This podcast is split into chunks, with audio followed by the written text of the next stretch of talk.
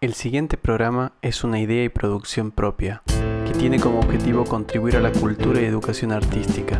Mi nombre es Juancho Ruiz y espero que disfruten de un nuevo episodio de Radiografía de Canciones.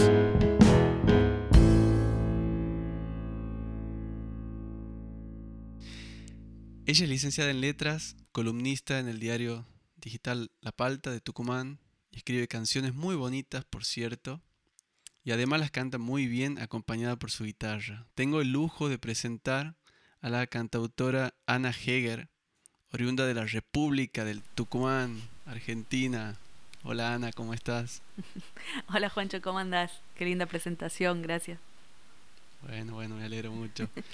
¿Te animas a hacer un pequeño, pequeño o largo, como vos quieras, resumen de cómo te está yendo en general, eh, en qué estado te encuentras este momento tan raro por el que está pasando el mundo y en especial mi Argentina querida que tanto lo extraño y en qué consiste más o menos tu día a día. Sí, a ver, em, te tendría que decir que más adaptada que el año pasado, pero no sé si eso es tan así. Em, estoy, mm. bueno, como casi todo el mundo creo, llevándola como puedo, tratando de aprovechar el encierro para mm, encerrarme en mí un poco también y hacer algo productivo con eso trabajando en lo que trabajo a la distancia, por, virtualmente. Tengo ese privilegio también, que no, bueno, que tengo trabajo y que lo, que lo puedo hacer de mi casa.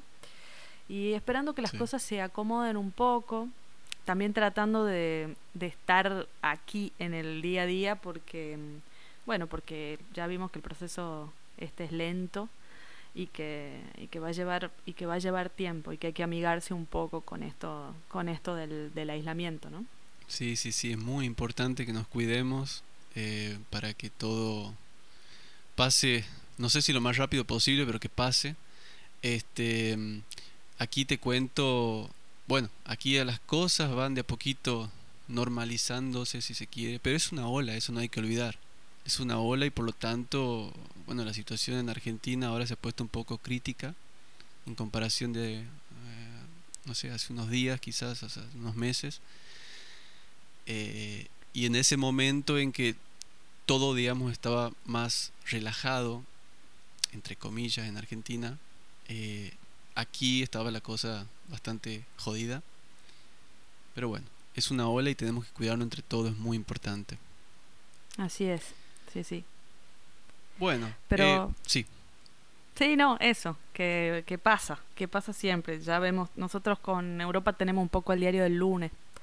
Entonces ya sabemos un poco lo que va a pasar, pasa distinto en cada lugar, pero nada, es un poco lo que esperábamos que pase, solamente queremos que pase rápido. Sí, sí, sí, no ve la hora, te juro. pero bueno, ya, con, la, con las vacunas y todo vamos avanzando de poquito. Sí. Em, bueno, recordemos que en la cuenta de Instagram de Ana Heger, con J y con G después, yo lo pronuncio re mal, igual es en francés. ¿Cómo se pronuncia? Jejer. Era alemán originalmente, todo un dato de color. Esto me han contado, no sé. O ah. sea, porque hasta en francés también es raro eh, la grafía, ¿no? Entonces, parece que originalmente era J-E-G-E-R, con una doble, con una ah. diéresis sobre la si no me equivoco. Llega. Exacto. Que creo que quiere decir cazador, Tal cual. Exactamente. sí, pero bueno, hay ahí como eh, bisabuelos, eh, tatarabuelos que han pasado por muchos lugares. Yo me quedé en. mis bisabuelos eran polacos, nacionalizados, naturalizados franceses. Entonces ahí fue cambiando la grafía y la pronunciación también. Y se pronuncia Yeyer. La R casi no se. La del final, en principio, si fuera francés no se pronunciaría, pero yo sí. Acá ya la pronunciamos. Pero estoy acostumbrada a que digan Heger, Heger y todo eso. Claro. Y, y vos, cuando a vos cuando te preguntan, che, ¿cómo te llamas? ¿Vos qué respondes? Ana Yeyer. Bien, entonces voy a decir Como si fueran dos Y. Sí. Perfecto. Tal cual. Bueno, bien. En la cuenta de Ana Yeyer, bueno, voy practicando. Em, ahí en la cuenta de Instagram me pueden chusmear toda la información. Yo ya lo he hecho, obviamente. Eh, recordamos Ana, después Yeyer con J y después con G. Y ahí hay un link tremendo en la descripción que lo lleva prácticamente a chusmear la vida entera de Ana. sí, muy expuesta. está buenísimo, ahí tienes toda la información. Sí, ¿no? los- un y, link y ahí tree. está, por cierto, Claro. ese. ¿Cómo es? no? Link, No, ¿Otra vez? link tree. Es como un árbol de links, como con distintas ramas. de Ahí podés meter toda la información que quieras en distintos links. Como condensarla. perfecto. eso me gustó, por eso puse ese link. Único link a muchos links. Está buenísimo. Sí, me encanta a mí. Lo he está descubierto. buenísimo, y- porque está toda... Sí. Está todo medio en orden también un poco. O sea, lo, lo demás arriba es lo último y lo vas actualizando. Está bueno. Qué bien, qué bueno. Y ahí está el videoclip, ¿no? El videoclip de, de la canción que hoy vamos a radiografiar. Así es, sí. Sí, así que ahí, este, ahí lo puede, ahí pueden escuchar la canción siguiendo ese link eh, que lo lleva al videoclip de, de la canción que no voy a decir el nombre todavía, No adelantemos. que, pero bueno, está en la descripción de todos modos, ahí pueden leerla. Em, y en Spotify también lo pueden escuchar, la canción, y las otras canciones que son también muy bonitas, eh, me encantan. Em, pero hay una canción en especial que te quiero Sí. pedir permiso para eh, radiografiarla, y es la línea de llegada. Así es. Permi- permitido, permitido. Pase nomás. perfecto. Eso. Bueno, bueno, bueno. Adelante. Está un poco desacomodado todo, pero... Bueno, bien. Bueno, em, al verla a la canción, al analizarla, al ver la letra, al ver la música, voy a empezar por, voy a hacer algo que no suelo hacer y voy a empezar con la música. Ajá. Me pasa con la música que hay un compás de 6 octavos. 6 por 8, Sí. taca, ta, taca, ta, tac, ta, tan, taca, ta, taca, ta, ta, que me hace acordar mucho el folclore, a la chacarera. Eh, incluso siento al final eh, una especie de, de copla, que la copla se asemeja al llanto, al lloro, una cosa así que me... Nada, me, me voló la peluca, como decimos. en- Em, bueno, eh, me he anotado unas palabras claves que se me han venido a la cabeza al pensar en, en el ritmo de tu canción. Sí. Bueno, he puesto folclore, he puesto danza, movimiento, péndulo, melancolía. Y a mí lo que me pasa con la música, eh, con esta canción en especial, con la línea de llegada, que la escucho y miro el horizonte. No siento tal placer al escuchar esa canción que me pongo a mirar el horizonte hasta siento una tengo una sensación meditativa. ¿No? Creo que puedo meditar al escucharla. ¿Qué significa para vos crear algo lo cual va a ser escuchado y disfrutado por el oyente? Bueno, me encanta escuchar escuchar esto porque una no siempre tiene la posibilidad de, preguntarle al, al otro qué, qué, le, qué le pasa cuando escucha la canción. La gente a veces te dice, bueno, sí me ha gustado, no me ha gustado, pero mm, queda un poco ahí. Em, y está bueno hablar de sensaciones y de percepciones cuando escuchas un tema. Em, es raro, siempre es raro porque pasan nada, pasan cosas distintas. Yo creo que nunca voy a poder escucharla así a la canción porque no termino de salirme, ¿viste? Para poder escucharla Claro. tanto desde afuera. Estoy, cada vez que la escucho, escucho eh, un poco como la hice, o sea, me lleva a esos lugares, pero también me lleva a, a- a cómo- a- al proceso de grabarlo, a los errores que escucho, esas, esas cosas como más, eh, más de la cocina de la canción y no tanto desde los sentidos, que, que sería buenísimo poder verlo así, salirme un poco. Me encanta que, que, que te lleve a esta, a esta cuestión de meditación, de, de, de esto de, de- de mirar el horizonte. Em, creo que tiene algo, de- no sé bien en qué, lo puedo entender, digamos, pero no sé bien en qué está eso, sobre todo la última parte, esa que decís que te, que te hace pensar, y en el Sí. llanto y todo, tiene una cosa mm, em, de, me suena, si- digamos, si fuera una película, sería un plano de un espacio abierto de naturaleza, ¿no? Como, a mí me hace pensar esa parte mucho, eh, y esto es gracioso, pero me di cuenta después, después de que le hicimos, Sí. eh, al Rey León, Ah, la canción del Rey León, esa cuando, al principio, ¿cuál? cuando nace Ajá. Simba, que son Ah, cantos, ah, este, sí. cantos como africanos, y coros de esta y, gol. Eh, de hecho está en la misma tonalidad. una vez puse encima una de la otra y queda muy gracioso porque se complementan bien. Sí, sí, creo que está exactamente en el mismo tono. No, me muero. Así que capaz que podés hacer ese juego. No, qué locura. Me muero. no era la intención, la verdad, pero me encanta esa canción, digamos, pero no era la intención y pasó. Así que ahora pienso mucho en eso cuando uno va a hacer una canción, eh, por lo general, eh, no es que vas a decir, bueno, voy a hacer una canción que va a ser así, que va a ser así, y, o puedes decirlo, pero no va a salir al final. Va a salir una canción que te va a salir en el momento eh, y, y, te puede llevar mucha sorpresa. Yo creo que, que componer una canción es, es un, una, una, cosa aparte, ¿no? Es, un, es una experiencia muy diferente al, em, a lo que va a suceder después, que, es cuando la cantas. Sí, re. Y es rarísimo para mí componer una canción. Eh, para mí es una cosa que pasa, siempre que pasa siento que es la última vez que va a pasar. O sea, no tengo la certeza de que va a pasar de nuevo. Entonces cada vez que pasa es como un regalo. Y, y eso, me, bueno, con esto también me pasó, ¿no? Es como una experiencia muy, muy extraña, muy fuera de todo. Y es verdad que es muy distinto a, a interpretarla en otros momentos. Y interpretarla a la vez es distinto cada vez que una la interpreta. Sí. Bien, bueno, eso me lleva a una pregunta que te quería hacer después. En realidad, no, vamos a seguir como Vamos con el orden. Dale, sí. Vamos con el orden. Mira, cuando leo el título, la línea de llegada, se me vienen dos hipótesis totalmente contrarias. A ver. El final y el comienzo de algo. sí. Esa es la hipótesis que tengo cuando leo el título. Eh, bueno. A ver, voy a decir la verdad si la he escuchado un millón de veces.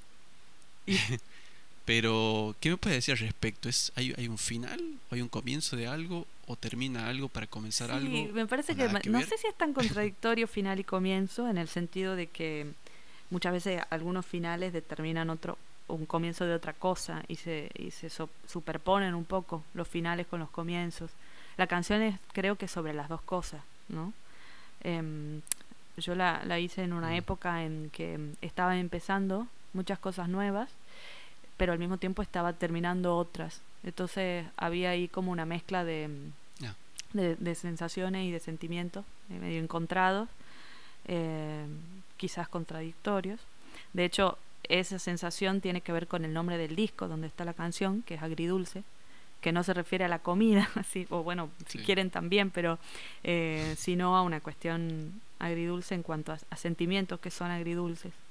Eh, entre esos, y creo que el más importante y que lo has nombrado cuando en tu, en tu como lluvia de ideas, es la melancolía, ¿no? que para mí es el sentimiento agridulce por excelencia, ah, porque, o la nostalgia, que mm, es como que nace de algo que, que, en principio fue alegre, pero se, se, mira para atrás, el recuerdo, ¿no? Entonces, eso es un poco, y eso es un poco triste también. Entonces, esa, esa canción la hice empezando y terminando cosas, y con esta idea de, de que a veces uno siente mm. que cuando tenga todo esto, cuando luego, cuando llegue a tal lado, bueno, llegué, ya está, se supone que está todo bien. Y, y después resulta que no, que lo que uno que creía que era la línea de llegada, al final em, no es tan así y en realidad es un punto de partida para otras cosas. Me parece que todas las líneas de llegada son, son puntos de partida. ¿Y vos crees que alguna vez vamos a llegar? no lo sé, pero es un poco esto de, em, creo que Galeano lo decía, ¿no? Esto de la utopía que sirve para andar, para seguir caminando. O sea, que nos sigan corriendo el punto de llegada está bueno para seguir, para seguir caminando y seguir motivándose y descubriendo cosas. Con los discos pasa eso también, creo, ¿no? Como que a veces no cerramos un proyecto porque sentimos que le falta, que siempre le está faltando. Y viste eso que dicen que, que los discos no se terminan, sino que se abandonan. En algún punto hay que decir, ya está, hasta acá llegué. Bueno, como casi todo, si uno es perfeccionista siempre está queriendo algo más. Y capaz que hay que decir, bueno, eso es para el próximo disco. Acá, hasta acá llegamos. Esto es, esto es esto. Esta foto de este momento es este disco o esta canción.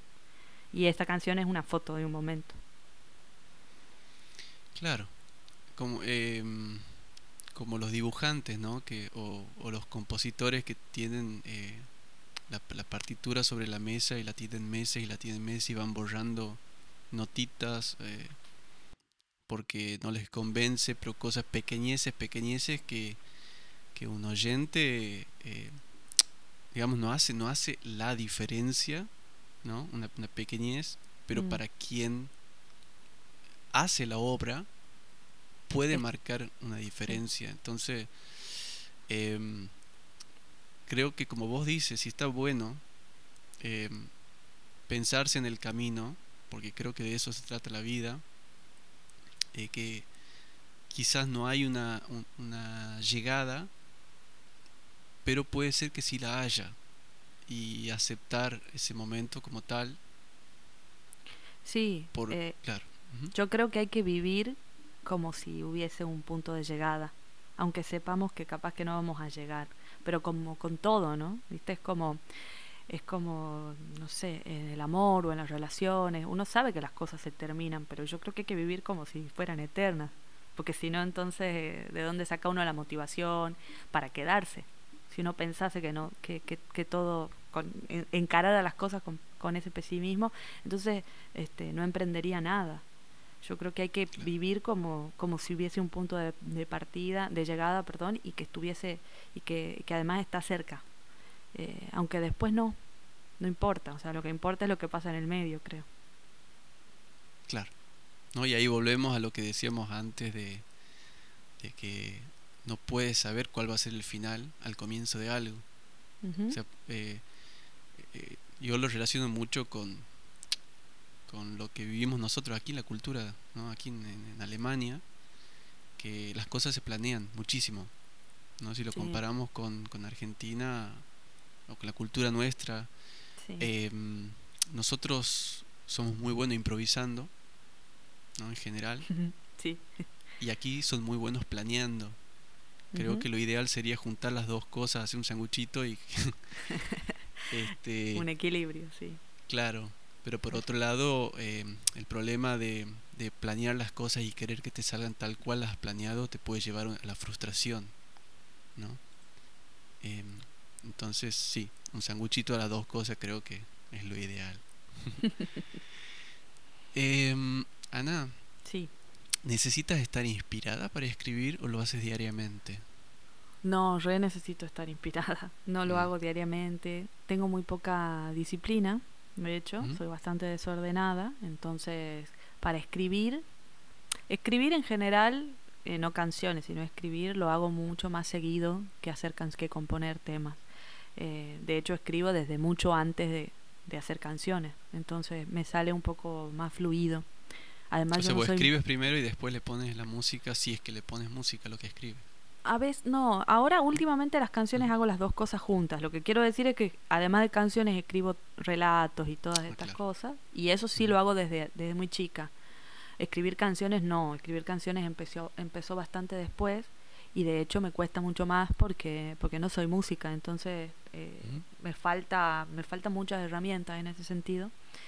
Pero por eso también es que creo que las canciones que hago me salen en ese momento y no sé si van a salir de nuevo porque es como que no hay eh, no hay mucho no hay mucha disciplina detrás de eso. Y cuando las hago las últimas canciones que, que hice generalmente salen música y letra juntas o sea hago una letra pensando en una música que tengo en la cabeza o que estoy armando en ese momento antes creo que está bueno no lo ves como una como una unidad Sí, eh, sí, sí, totalmente. Me parece ahora más difícil hacer una música de un texto viejo que tengo o tratar de adaptar una poesía, por ejemplo, a, a música. Me parece como más rebuscado, más difícil. Se puede, por supuesto, pero no es lo que... Eh, yo lo... Generalmente ahora viene medio como un todo.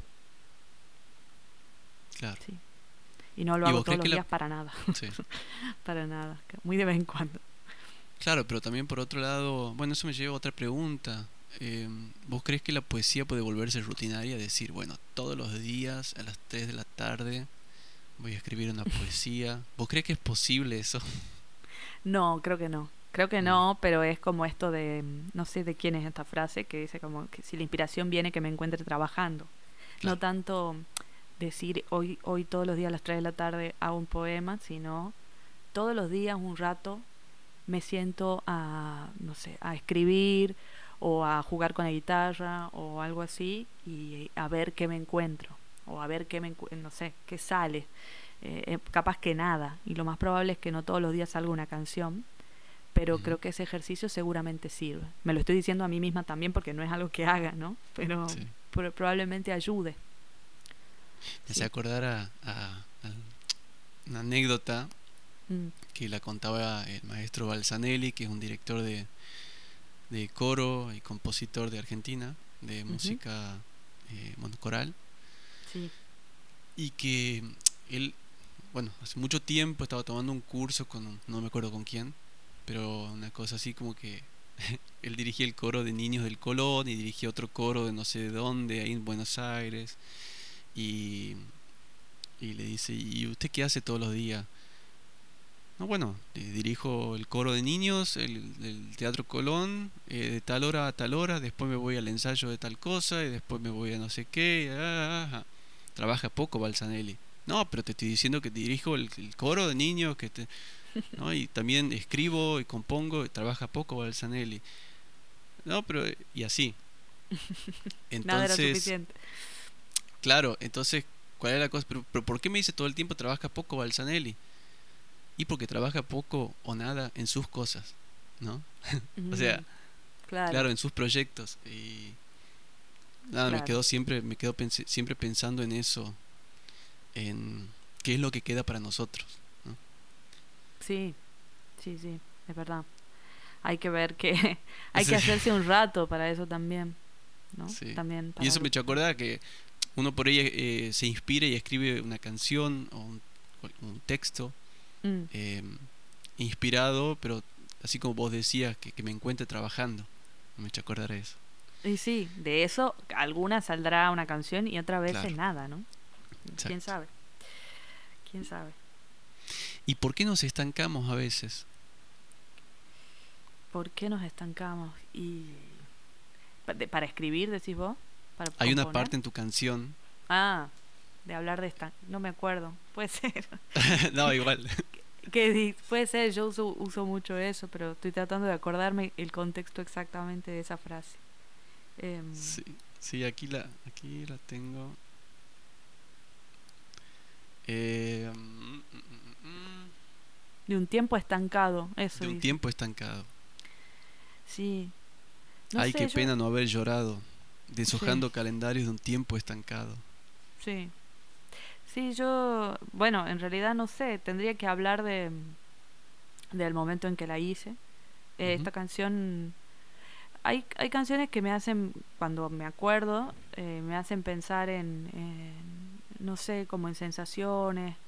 Esta canción para mí es medio una foto eh, que es un, un, escenario que es el departamento donde me acababa de mudar.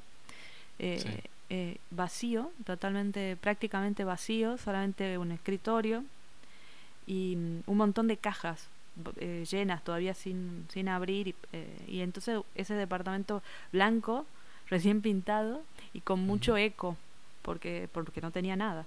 Y, yo ahí la, en ese contexto hice la canción me acababa de acababa de, de, cambiar mi vida medio de golpe em, un año así como muy bisagra y por fin tenía un trabajo nuevo y un lugar nuevo y era algo que quería hace mucho tiempo pero mm, pero acababa de terminar una historia una relación muy larga y mm, entonces eh, y tenía que reacomodarme acomodarme a lo a, lo nuevo eh, y pensaba mucho en eso en en, qué pena eh, como no haber disfrutado o disfrutado de otra manera las cosas que ya no son. Yo estoy segura de que las disfruté, pero cuando uno mira para atrás dice, eh, nada, un poco lo que decíamos hace un rato, haberlo vivido como con más fuerza, ¿no? Porque, porque en un momento se iba a terminar y eso era lo que estaba pasando ahí cuando yo hacía esta canción. Esos son los calendarios de un tiempo estancado. Ah, Ah, bien, ah. mira qué, qué loco, De hecho, el video, el video clip que, que mencionabas, es un video, es un video líric, es un video de letra. Yo quería que tuviera la letra así como bien visible adelante. Eso me ha encantado. sí, metió eso de la letra. Tenía ganas de eso. seguramente porque yo, yo pongo la letra siempre muy adelante. Em, y quería que eso se notara. Y, y la idea era recrear un poco ese departamento. Eh, se ve eso, ¿no? Se ve una persona, pero se ven manos y eh, no mucho, se ven unos gatos y se ve un montón de cajas y objetos, muchos objetos. Eh, y fotos viejas. Se ve cotidianidad. Exacto, sí. Se ve que estás lavando los platos ahí, eh, los libros están todos en el piso. Fotos postales, sí. una valija, cajas, sí, ese era un poco el contexto en que se hizo la canción y quería recrearlo. Mira qué loco porque a mí me llama la atención em, que al principio dices en la línea de llegada. No puedo leer sin cantarlo. Bueno, canto un pájaro en mi cama. Tengo prisa en el invierno y no sé escribir un cuento. Te cuento lo que a mí se me... O sea, cada... bueno, pues si lo sabes, ¿no? Eh, cada uno tiene su interpretación. y a mí lo que me sucedía era que...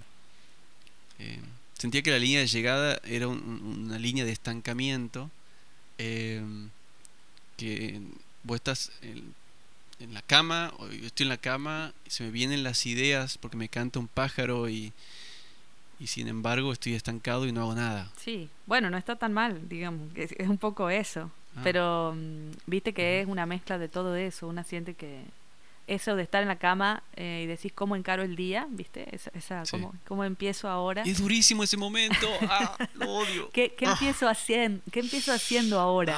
¿no? Y ahora mm, sumale el departamento vacío, eh, el invierno, porque era, era más o menos en esta época del año.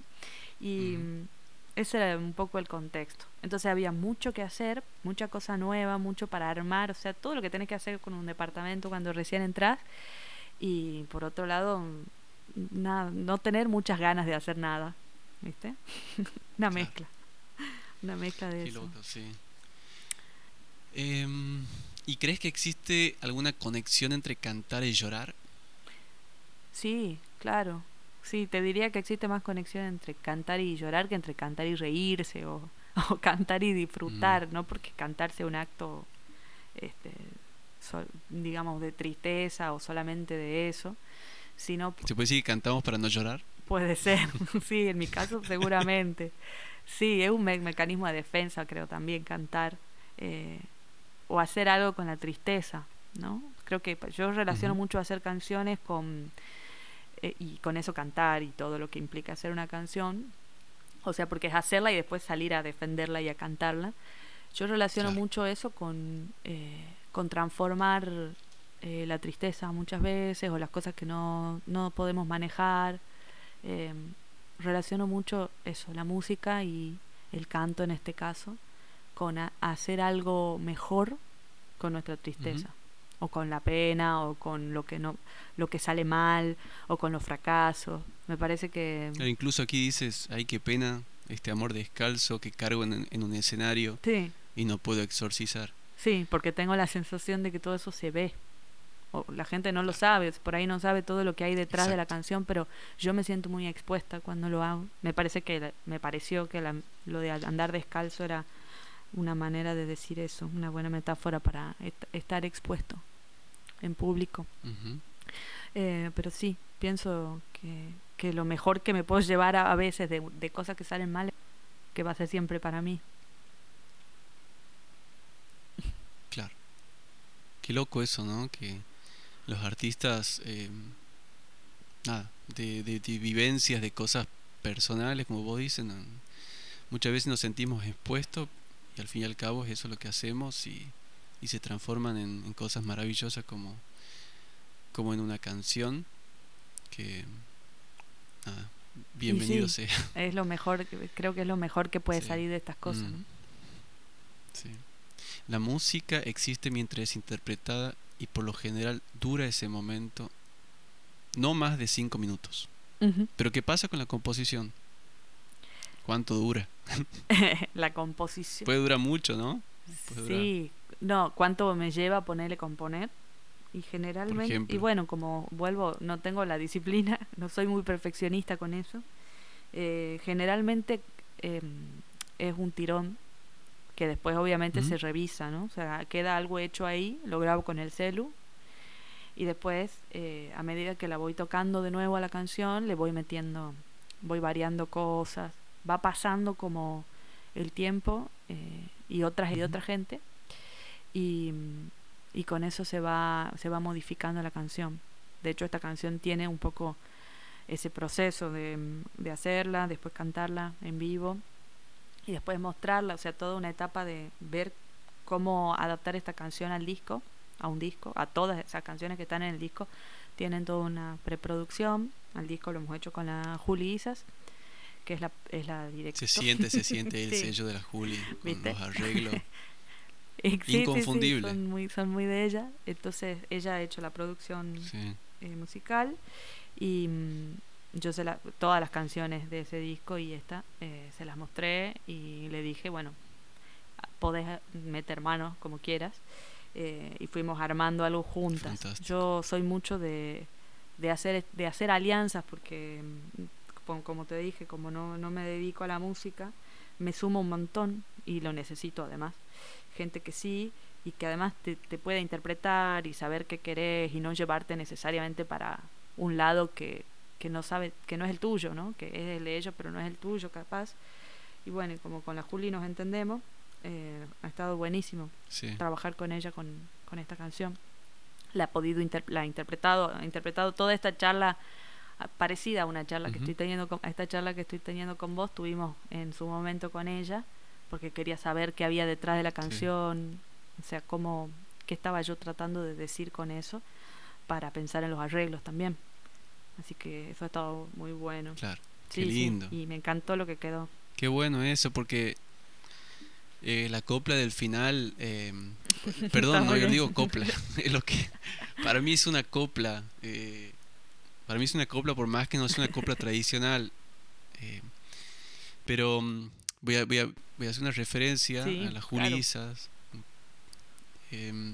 Claro, la, la- bueno, la Juli, Juli Isas es eh, una música, compositora de Tucumán también, que mm, personalmente la admiro muchísimo. Y ella ha trabajado en la producción, bueno, vos, la- vos recién lo has mencionado.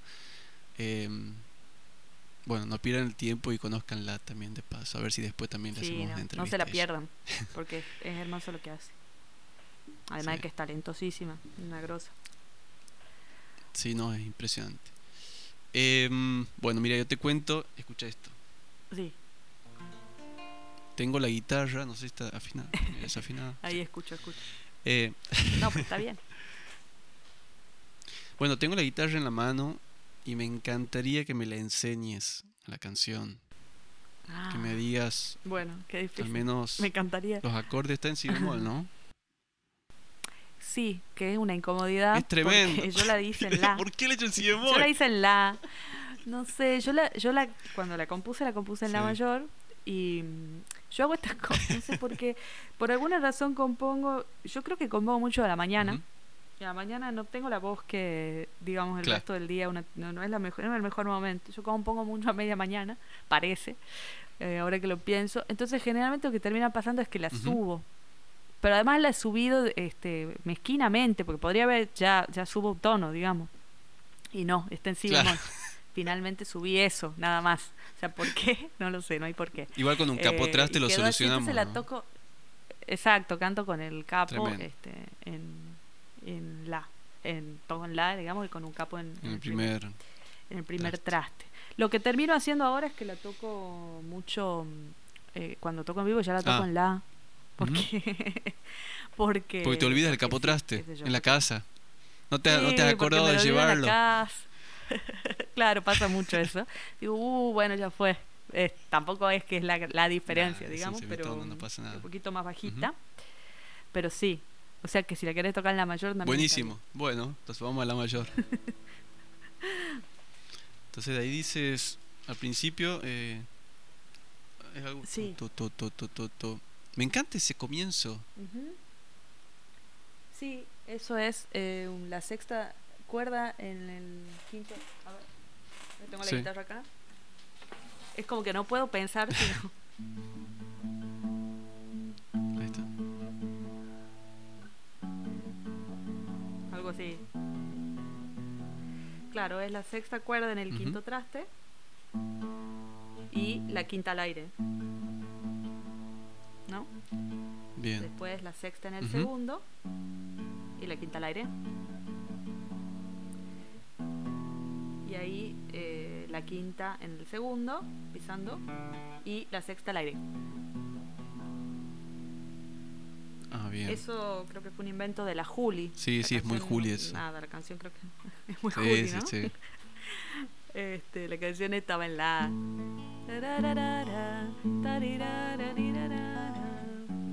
Yo así la debo haber hecho, ya no me acuerdo, pero algo así era, ¿no?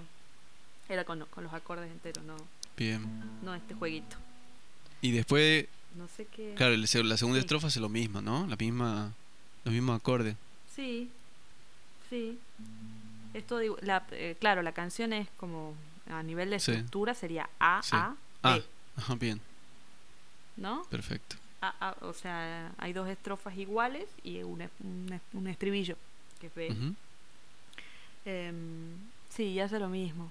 Ahora no me estoy acordando bien de, lo- de cómo quedó los arreglos y todo eso, pero creo que sí, que era igual. Entran otros instrumentos, me Sí. Eh, estoy pensando eso a nivel producción, cómo era que Claro, era. no, pero así, así nomás, sí. para, para, para poder acompañarme con la guitarra porque la quiero tocar después.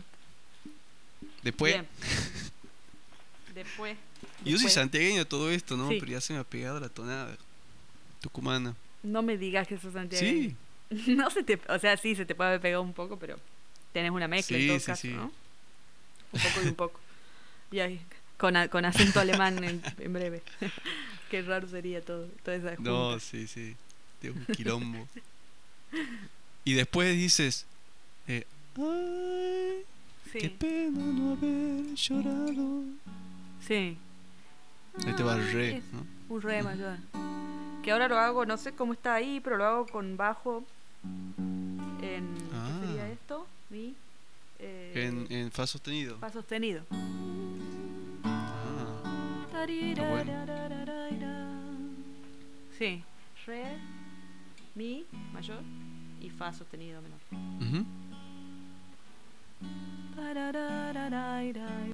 tarirararaira. Ah, Qué pena este amor de rayo. Esto es un, esto es un, una sugerencia de la Julia. Originalmente era menor. Ah, Y sí. ella le dijo, ¿por Que qué metió no? una cadencia ahí. Mayor. sí. Bueno, y me gusta más. Me gusta mucho más. Bueno, escucha, escucha. em, lo que me ha pasado a mí con esa con ese cambio que he Sí. puesto mayor ahí, Sí, al principio, digamos, la primera vez que la he escuchado, ahora la escucho un millón de veces, pero la primera vez que la he escuchado, digo, ay, a ver, ella ella primero dice, ay, qué pena no haber llorado y pone un acorde menor. Pero, Sí. "Ah, qué pena no haber llorado, deshojando calendario. ah". Claro, entonces yo lo que había interpretado al principio sí, es que en el segundo estribillo, en la segunda parte, vos dices, ay que, ay que pena no haber cantado, y yo pensaba que ahí ponías el acorde mayor, y hacía una diferencia entre llorar y cantar, ¿entendés? Ah, muy bien. Está bien, está muy bien pensado porque sí es un criterio que tranquilamente podría haber usado. De hecho, en otra canción hicimos algo así. Como que Mm. había una estrofa que la hicimos menor, o un segmento menor, y entonces había unos coros que eran medio llorados y en otra parte que era mayor, y eran unos colo- coros tipo ya la la la la la, Ajá, medio sí, Beach sí. Boys, así. Sí, sí, sí, sí, sí, lo he eh, escuchado que es también. ni fu ni fa, con ese Sí. criterio. O sea que tranquilamente podría haber sido, pero Claro, porque un, medio un casualidad. acorde, esto, esto lo digo eh, para, para la gente por ahí que está escuchando, un acorde menor eh, tiende a representar eh, sentimientos tristes, eh, de melancolía, etcétera, etcétera. Claro. Y un acorde mayor es todo lo contrario, de felicidad, es, bueno, de algarabía. Sí. Sí, sí, sí. Bueno, esto es, de, es una casualidad, pero está bien pensado porque, ¿por qué no? Podría haber sido tranquilamente. Igual eh, creo que eh, tanto llorar como cantar en este contexto están vistos así como, bueno, no sé, no sé si son del todo tristes ninguno y ni del todo alegres ninguno, es como, es agridulce. Claro. pero sí, ese, ese fa sostenido Es mayor. agridulce, está buena. Sí, eso lo, eso lo propuso la Como Julia y me disco. encantó. Me gustó mucho. eh, porque además, eh, siempre que pasa en ese segmento, ella, ella hace las voces, cuando cantamos en vivo las hace ella, y siempre nos miramos porque canta, ahí hay una, ahí está a dos voces justo, qué pena este amor de rayo. Bueno, esa es la segunda parte. Eh, y ahí hay otra voz, y siempre nos miramos. Me gustó mucho eso, esa, ese verso me gustaba mucho a mí. El amor del rayo que parte en mitad del patio es una como una especie de homenaje chiquitito a Cortázar. Ah, La frase de Cortázar que dice eh, algo como como si se- como si se pudiera elegir en el amor, como si no fuera como un rayo, que no me acuerdo qué más dice, que, que te parte, que llega y que te parte en mitad del patio. ah, sí. Algo así como la idea esta de nada, De que el amor no se puede elegir. Mm, De hecho, en francés, en el, el amor a primera vista, digamos, se dice coup de foudre, que significa golpe de rayo. Ajá. Es Wow. como algo repentino de golpe y que no manejas y que ocurre. Eh, me eh, todo eso me- no lo es que no es que Cortázar lo dice por eso, no lo sé, pero pero creo que viene por ahí la idea. Entonces me gustaba poner esa referencia ahí, esa referencia literaria, en un punto que es parte de lo que yo hago también. Qué lindo, qué lindo, qué linda manera de, de cerrar esto. Eh, me gustaría que la cantes, ¿puede ser? Bueno, cómo no, Bueno, muchas ver, lo gracias. haremos. Qué lindo, gracias. Gracias, gracias por esto. Me encantó. Me encanta, me encanta hablar de canciones. Me gusta poder contar qué hay detrás de una canción. Me parece que está buenísima esa idea. Eh, Bueno, muchas y- gracias. Y, requiero escuchar las otras, las otras entrevistas y las otras canciones para descubrir también qué más, qué más hay detrás de una canción. Esa, ya pronto, pronto van a, van a salir, te voy a estar avisando, obviamente. Buenísimo. Las escucharemos. Bueno.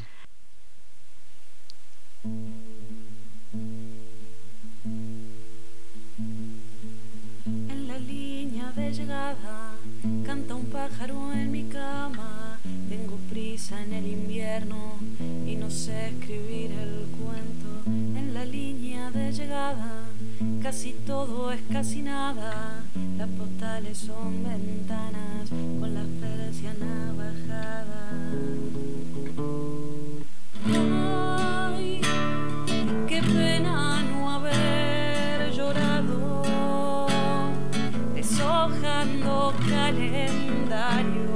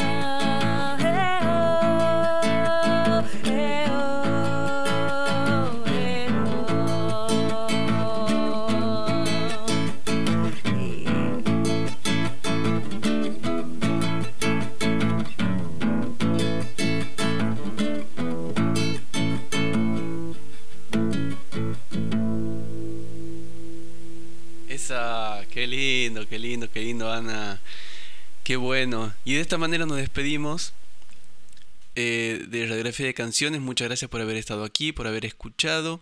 Y nos vemos en un próximo episodio la semana que viene, el domingo.